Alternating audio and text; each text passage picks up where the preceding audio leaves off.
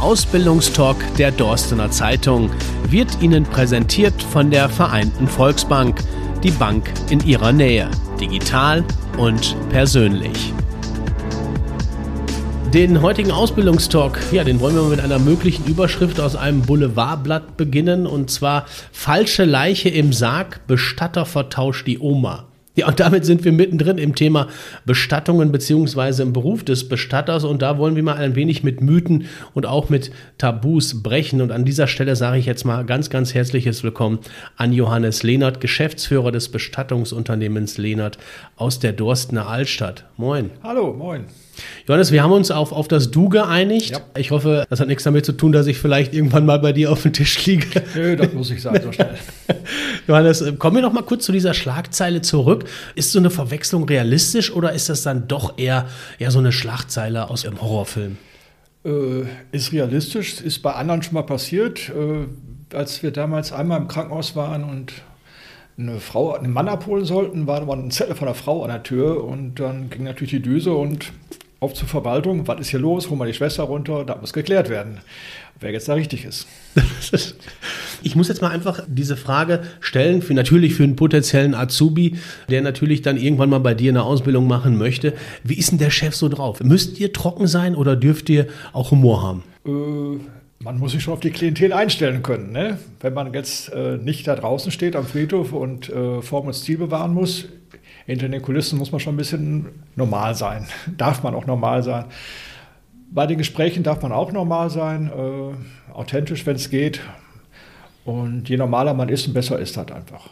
Es gibt aber sicherlich Klientel, wo man sagt, pass auf, die Form muss gewahrt werden. Da geht es um mehr. Wie ist das bei euch so unter den Arbeitskollegen? Recht locker.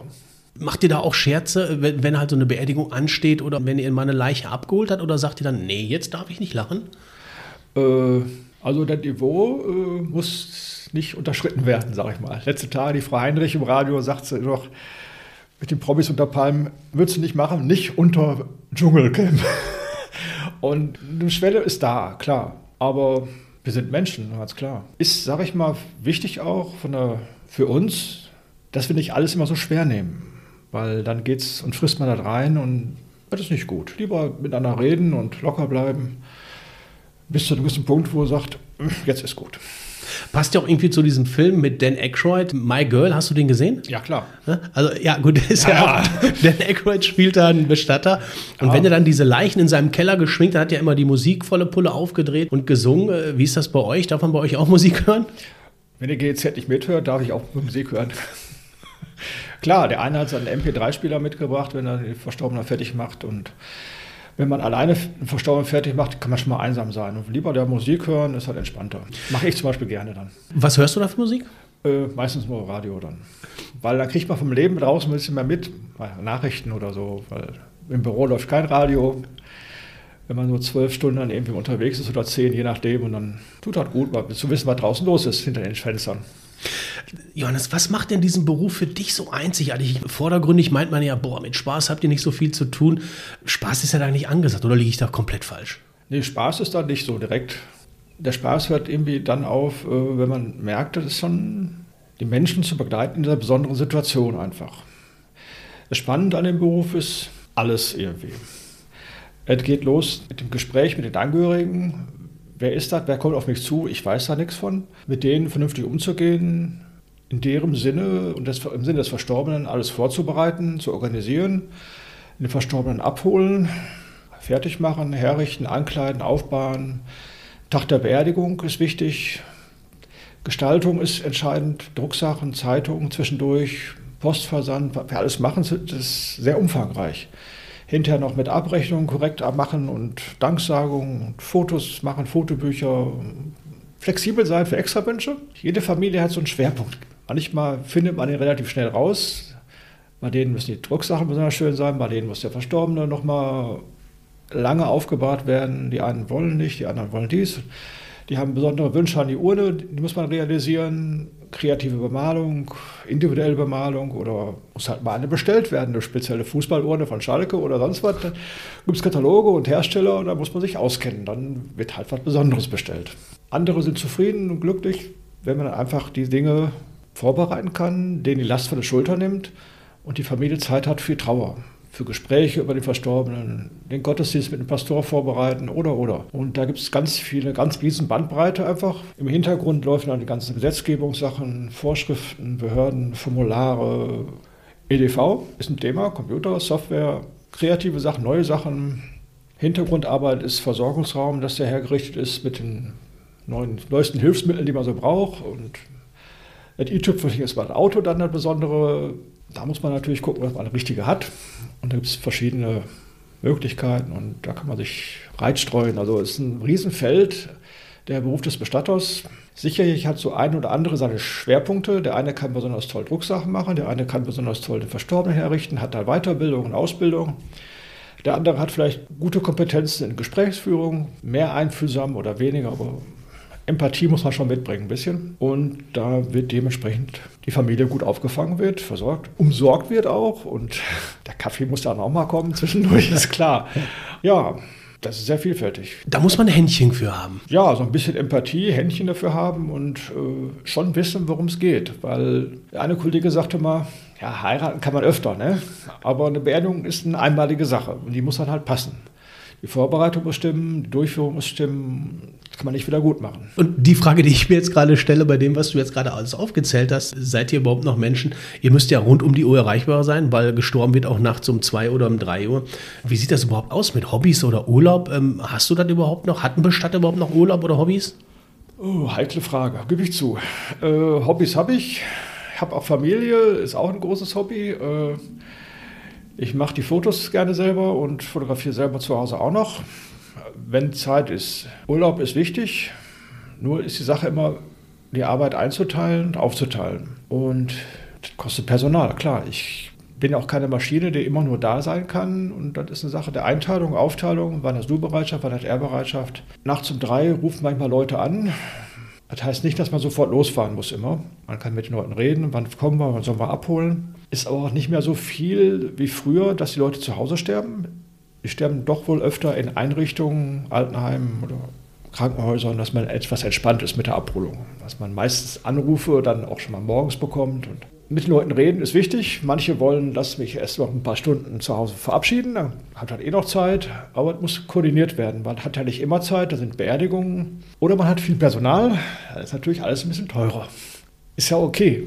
Aber äh, die gesunde Waage zu finden, was mache ich selber, was delegiere ich an Mitarbeiter? Oder wie bilde ich die Mitarbeiter aus, dass sie eigenständig sind, äh, muss jeder Betrieb für sich sehen. Jeder Betrieb tickt anders. Und dementsprechend sind die Strukturen halt. Ich stelle mir jetzt vor, du kriegst jetzt einen Anruf an der Nordsee und dann sagen die, bei mir ist Vater gestorben, wie sieht das aus? Ist das ein realistisches Beispiel oder ist es wirklich so, dass du dann sagst, nein, wir haben natürlich Leute, die kümmern sich? Das Beispiel ist realistisch. Das hatten wir früher, gab es hier diese Europiepser, da war mein Vater immer mit dem Europiepser am Strandkorb da gesessen und dann, wenn dann da jemand anruft, oh, wir haben da ein Problem und dann piepste das.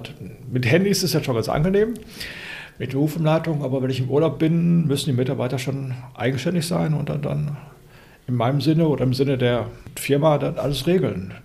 Ich kann nicht immer alles auf einmal selber. Die Urlaub sei mir auch gegönnt und wenn ich dann mal nicht da bin, funktioniert halt ja ganz gut mit den Mitarbeitern im Moment. Du hast gerade schon einen sehr, sehr umfangreichen Abriss gemacht von dem, was ich als Bestatter machen muss.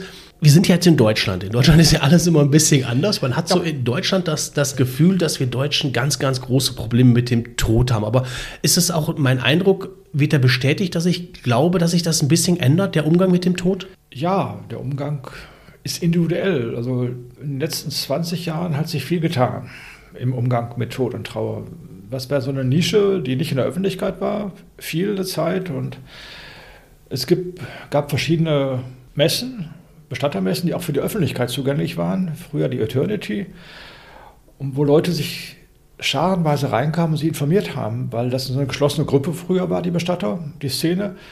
Aber die hat sich da sehr geöffnet, Anfang der 2000er Jahre. Und da ist viel im Umbruch. Seitdem es viele Hospize gibt, wo auch die letzte Stück des Lebens begleitet wird, intensiver und da heraus auch eine offene Trauerkultur entstanden ist. Leute geben zu, dass sie Trauer brauchen, dass sie Hilfe brauchen. Die können nicht alles alleine. Äh, es ist bunter geworden in der ganzen Trauerkultur. Die Särge sind nicht mehr Standard äh, schwarz-weiß oder sonst wie, wie. Es gibt da Möglichkeiten, es gibt kreative Lösungen heutzutage. Die Leute sind mit der Urne selber bemalen, ist ein Thema, aber allein schon die Liedauswahl ist kreativer geworden. Die Sache ist bunter geworden, weil nicht mehr alle in der Kirche sind und nicht immer der Pastor kommt. Gerade für die öffentlichen oder in den weltlichen Trauerfeiern mit einem Trauerredner, wo viel Persönlichkeit im Mittelpunkt, der Verstorbene im Mittelpunkt steht, hat sich doch schon viel geändert.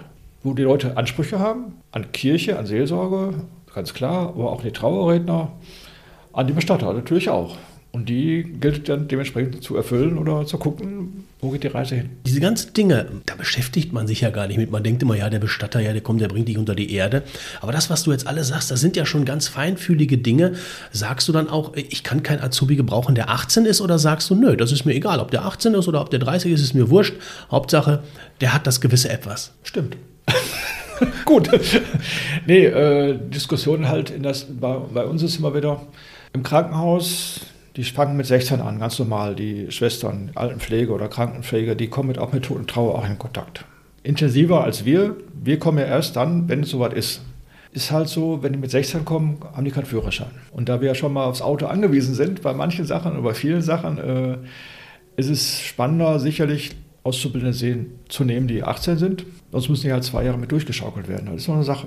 Mir tickt jeder Betrieb wieder anders. Bei den Bestattungsfachkräften, bei der Ausbildung, die ist seit 2007 staatlich anerkannt, tummeln sich allerdings viele Umschüler, die schon früher eine Ausbildung hatten, die jetzt schon Mitte 20 oder 30 sind und eine Umschulung machen. Dementsprechend ist da die Frage nach dem Alter nicht so gegeben. Meistens haben die auch einen Führerschein dann auch, wo die halt auch schon mal mit dem Überführungswagen dann halt eigenständig arbeiten können. Du hast gerade so zwischen den Zeilen, hast du schon anklingen lassen, dass du schon ziemlich lange dabei bist. Also du bist schon ein alter Hase, wenn man das sagen darf. Vor 30 Jahren ja. bist du so in die Branche gekommen. Ja. Kannst du dich noch bei dir daran erinnern, wie das so für dich war mit den ersten Schritten? Äh, ungewohnt. Ich bin, ich bin in der Familie groß geworden, die hatten immer ein Bestattungsinstitut dabei, die Schreinerei früher. Da habe ich als Kind den Särge auch ausgeschlagen, dann habe ich immer ein bisschen Taschengeld verdient. Aber irgendwann kam der Punkt halt, wo, wo es dann weitergeht oder nicht weitergeht und war halt vor 30 Jahren, bin ich halt angefangen da und da hatten wir noch viele Möbel im Laden und Bestattungen so nebenher und dann kamen immer die Fragen, wie geht das eigentlich, wie geht das hier, wie geht das da und dann, ja, dann kamen die Computer auf den Markt und dann habe ich dann die Strukturen aufgebaut äh, und ganz viel aufgebaut halt innerhalb des Ladens.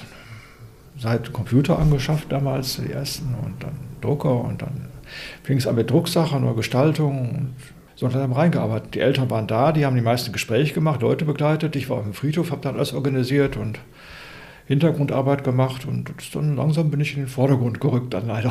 Jetzt mal Hand aufs Herz, Butter bei die Fische. Ähm, hast du mal irgendwann bereut, dass du diesen Schritt gemacht hast? Ja, es gibt so Tage, klar. Aber die sind doch eigentlich normal, oder nicht? Äh, ja, klar.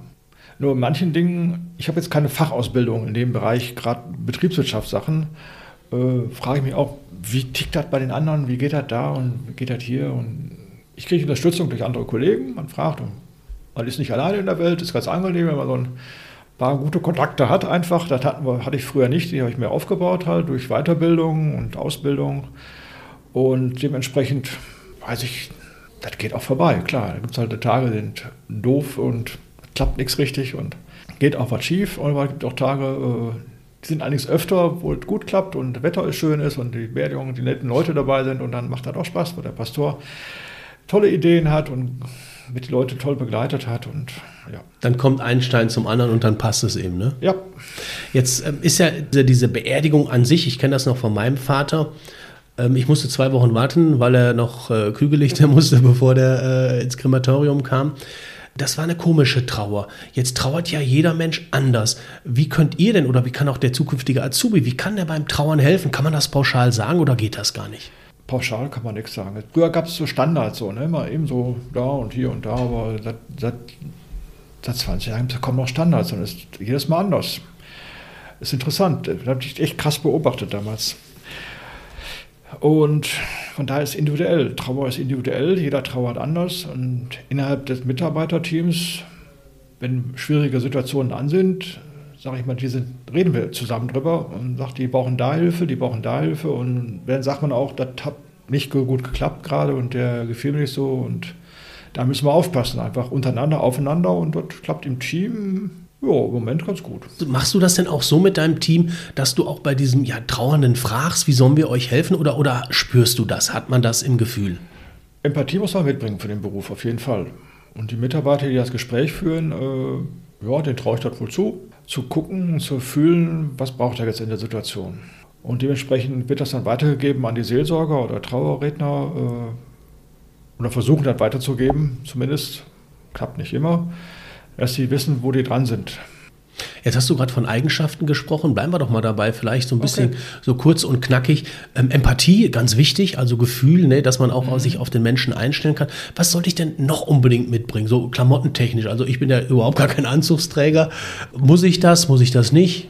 Äh, eigentlich tickt jede Firma ja anders. Die einen haben Dresscode, die anderen sind entspannter. Bei der Beerdigung bin ich klassisch schwarz-weiß. Da gehört das hin. Ist für mich ein Anzug, ist ein Berufsanzug. Der Anstreicher hat seine weiße Klamotten, ich habe die schwarzen Klamotten. Okay.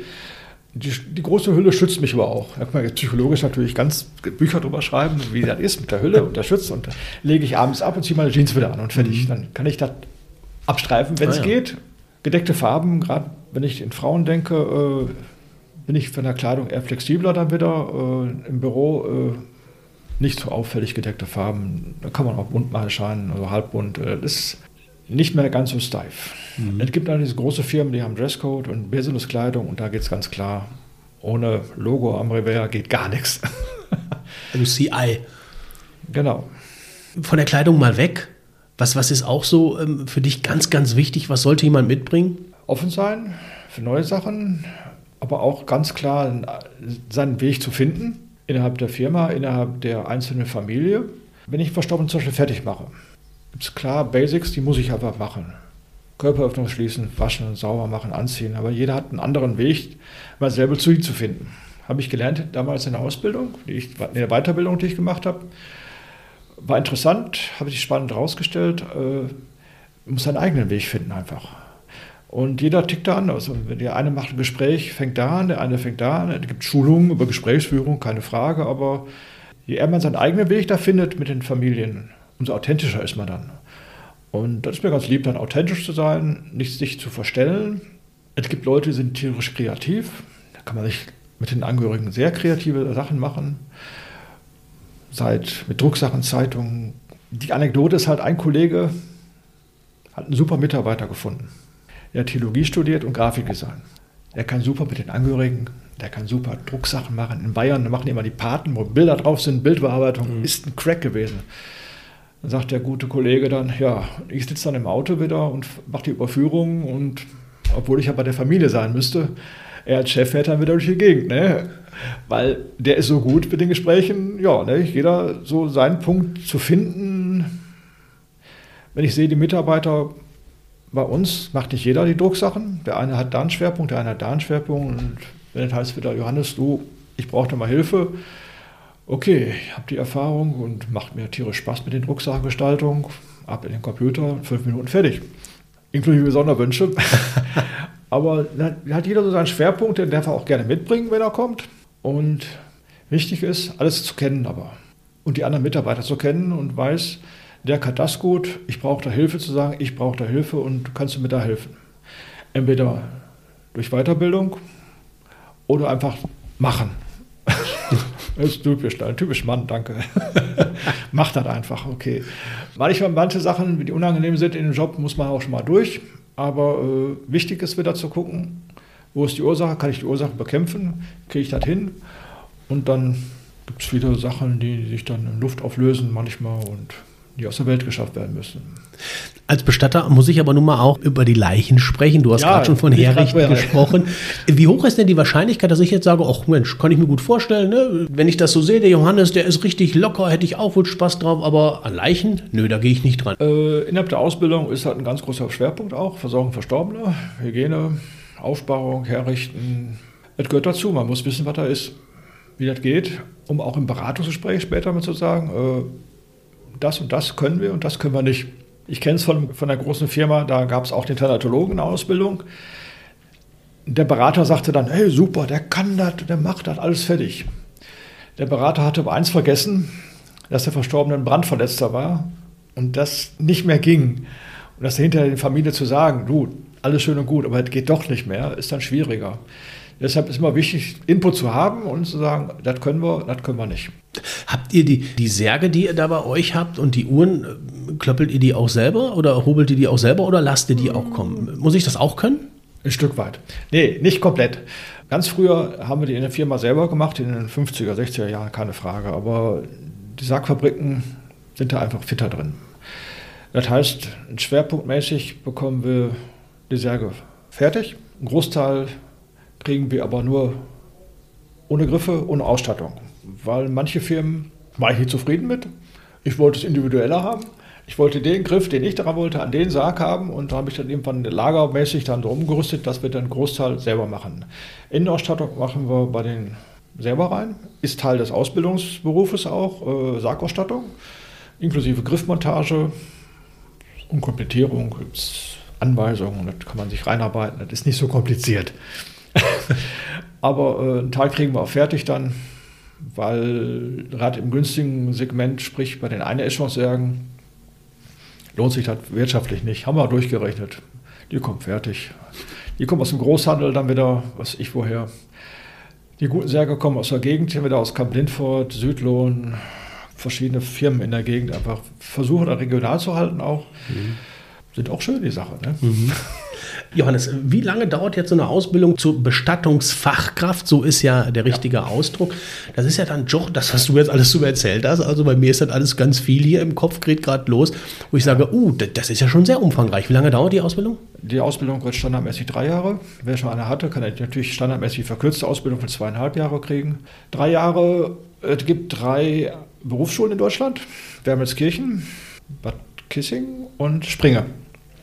Das heißt Blockunterricht pro Berufshalbjahr, glaube ich, zweimal drei Wochen Blockunterricht in der jeweiligen Berufsschule. Dazu kommen noch überbetriebliche Weiterbildung im Ausbildungszentrum des Bestatterverbandes in Münnerstadt. Da ist dann Grabmachertechnik auch dabei.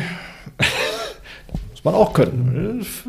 Dann äh, gibt es noch Psychologie, hygienische Versorgung und Prüfungsvorbereitung. Die laufen alle in Münnerstadt dann entsprechend im Ausbildungszentrum gehört auch dazu die ganzen Warenkunde, welches Holz, welche Griffe, welche Stoffe. Da geht dazu dann Betriebswirtschaft ein Teil, Buchführung, Ausbildung, Bestattung, ganzen Gesetze, weil die Bestattung in Deutschland ist wieder Ländersache. Und das kennen wir jetzt gerade von Corona-Geschichten. Jedes Bundesland hat ein eigenes Bestattungsgesetz. Und dementsprechend gibt es Länderverordnungen und dann hat natürlich die Gesetzeslage wieder spannend, weil jeder Friedhof hat natürlich eine Friedhofsordnung wieder und nicht nur eine Friedhofsordnung, auch eine Friedhofsgebührensatzung. Da wir in Dorst jetzt 14 Friedhöfe haben, die gerade aktuell sind, gibt es verschiedenste Satzungen und Gegebenheiten, die man jetzt nicht bei der Ausbildung in Münnerstadt lernt oder in der Berufsschule, sondern die man vor Ort lernt einfach. Und das macht die Sache wieder spannender aber eben auch sehr, sehr umfangreich. Also das ist ja schon echt sehr, sehr komplex, was du ja. alles jetzt erzählt. Das hört sich jetzt auch vielleicht ein bisschen makaber an, aber gestorben wird ja immer. Und das ist ja eigentlich für den Bestatter gut, weil der Job ist, glaube ich, krisensicher, ne? Ja, die Konkurrenz schläft ja nicht. Ne? Krisen gibt es überall. Es gibt sicherlich, das ist natürlich Business-Geschichte. Ne? Es gibt uns zum Beispiel, Familienbetrieb, komplett wir machen fast alles bis auf Grabmachtechnik. Nette Friedhofsgärtner hier, die auch Verträge mit den Kirchengemeinden haben oder mit der Stadt oder so. Ansonsten sind wir komplett. Wir machen Überführungen, wir machen die Gespräche, die Drucksachen. Blumen machen wir, geben wir ab, haben wir jetzt auch nicht, gebe ich zu. Aber äh, es gibt auch Bestatter, die haben ein Köfferchen, fahren durch die Gegend und der Rest machen Sub, Sub, Subunternehmer. Ja. Überführung, Versorgung, Blumen, alles abgegeben. Es gibt große Firmen, die machen auch die Floristik, die sind da mit dem ganzen Armada an Autos unterwegs, quer durch Großstädte. Und dann gibt es natürlich die Internetkonkurrenz inzwischen schon. Billig oder nicht billig ist eine Sache. Ist sie gerade nicht so mein Thema hier im Ausbildungstalk, aber äh, die fahren halt mit irgendwelchen Hilfskräften durch die Gegend und sammeln die Verstorbenen ein und wird dann zentral irgendwo eingeäschert. Ja, wer es billig mag, ist okay. Ist jetzt nicht mein Ding. Wir fahren halt selber viel durch die Gegend und dementsprechend haben wir eigenes Personal, eigene Autos und ja, Konkurrenz ist da. Internet schläft nicht. Wir kennen die Vergleichsportale, äh, Check24, die haben auch ein Subunternehmen wieder davon, wo auch viel über die Portale abgewickelt wird. Mhm. Der nächste ist letztens gekommen, nochmal wieder mit Bestattungsvorsorge wieder ein Thema. Die machen sich auch gerade breit. Da wird ein Startup mit vielen Millionen rausgepusht, um die Vorsorge alle zu kassieren. Mhm. Da geht es um viel Geld, äh, wo ich nicht gerade weiß, wo ich selber weiß, wo die Reise dahin geht. Das ist so ein Knackpunkt, wo ich seit letztens dran arbeite. Äh, weil viele Leute machen die Bestattungsvorsorge, die wollen das zu Lebzeiten selbstbewusst entscheiden, wie, was passiert mit mir nach dem Tod. Mhm. Wie möchte ich das? Möchte ich den blauen, den grünen, den Versensarg? Ich möchte an den Baum und oder nicht, oder ich möchte das Grab so gepflegt haben. Und das Gespräch ist ähnlich wie die Bestattung. Die Details werden geklärt. Für den einen so, für den einen möchte nur die Geldanlage haben, dass er weiß, dass er gut unter die Erde kommt. Aber das Geld muss gesichert werden, weil Zugriffs wieder Sozialamt, habe ich Geld, habe ich dann kein Geld. Wenn die Geheimpflege ansteht, hm, da sind wir wieder beim Sozialgesetzbuch 10. Da ist ein anderes Paragraphenwesen in Deutschland. Und das ist teilweise unangenehm, das Paragraphenwesen, aber da muss man sich mit auskennen. Die Basics.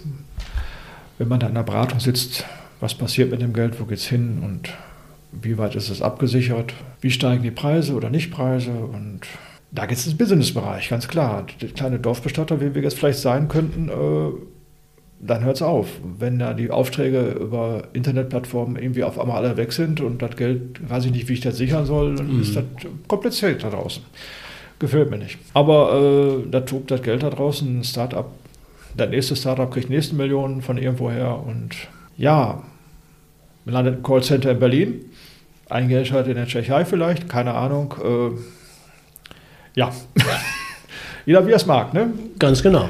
Du hast jetzt gerade vom ja. Geld gesprochen, Vorsorge war, war das Thema, aber wir müssen mal auch das Geld äh, für die Azubis sprechen.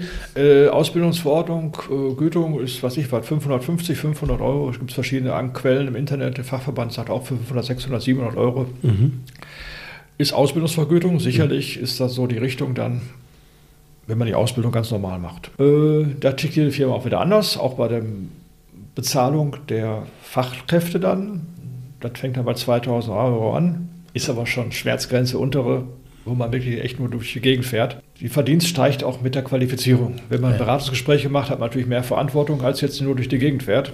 Dementsprechend steigt das Gehalt dann auch später. Mhm. Dann gibt es natürlich ein Firmenhandy oder nicht Firmenhandy, dann gibt es den Laptop von der Firma, die Bekleidung, Kleidergeld, Bereitschaftsdienste, Wochenenden-Bereitschaftsdienste da und ist unterschiedlich. Jede Firma tickt da anders. Und da gibt es auch Bestatterforen auch verschiedenste Äußerungen immer wieder, ich mache das doch so, mache das doch so und die gesetzlichen Regelungen mit den Bereitschaftsdiensten und hier und da und ja, da muss jeder verhandeln. Es gibt da keinen Tarifvertrag. Wer da gut verhandelt, ist gut. Aber äh, die Richtung ist da. Wenn man sich die Bereitschaftsdienste einteilt, ist auch dann vielleicht alle zwei, drei Wochen nur Bereitschaftsdienst. Der eine braucht halt Geld, der will öfter Bereitschaft machen oder nicht. Oder ist unterschiedlich. Hört sich aber auf jeden Fall äh, bei dir sehr, sehr gut an. Ich glaube, das wird eine faire Verhandlung. Ähm, und wenn ich an dieses Gespräch denke, Johannes, ich muss wirklich sagen, ähm, ja, man kennt das, man kennt Beerdigung, aber ich bin sehr, sehr ja, angetan von dem, was bei euch alles so läuft als Bestatter. Ähm, wir sind jetzt knapp bei 33 Minuten. Äh, also ich könnte noch, ich, ich könnte noch stundenlang mit dir ich hier auch, sprechen. Ich auch. War so den Kollegen mal netter, dass ich hatte noch eine Beerdigung, da war da und dann pass mal auf, hör mal zu. so fangen die Sätze immer an. Aber an dieser Stelle möchte ich mich bei dir sehr herzlich bedanken, Johannes Lehnert, Geschäftsführer des gleichnamigen Unternehmens. Und alle Infos natürlich auch im Netz unter lehnert.de. Und wenn ihr mögt, schaut gerne vorbei. Ihr habt es gehört, der Johannes ist sehr, sehr locker. Traut euch gerne auf den alten Postweg 5 in die Dorstener Altstadt. Ich bedanke mich an dieser Stelle.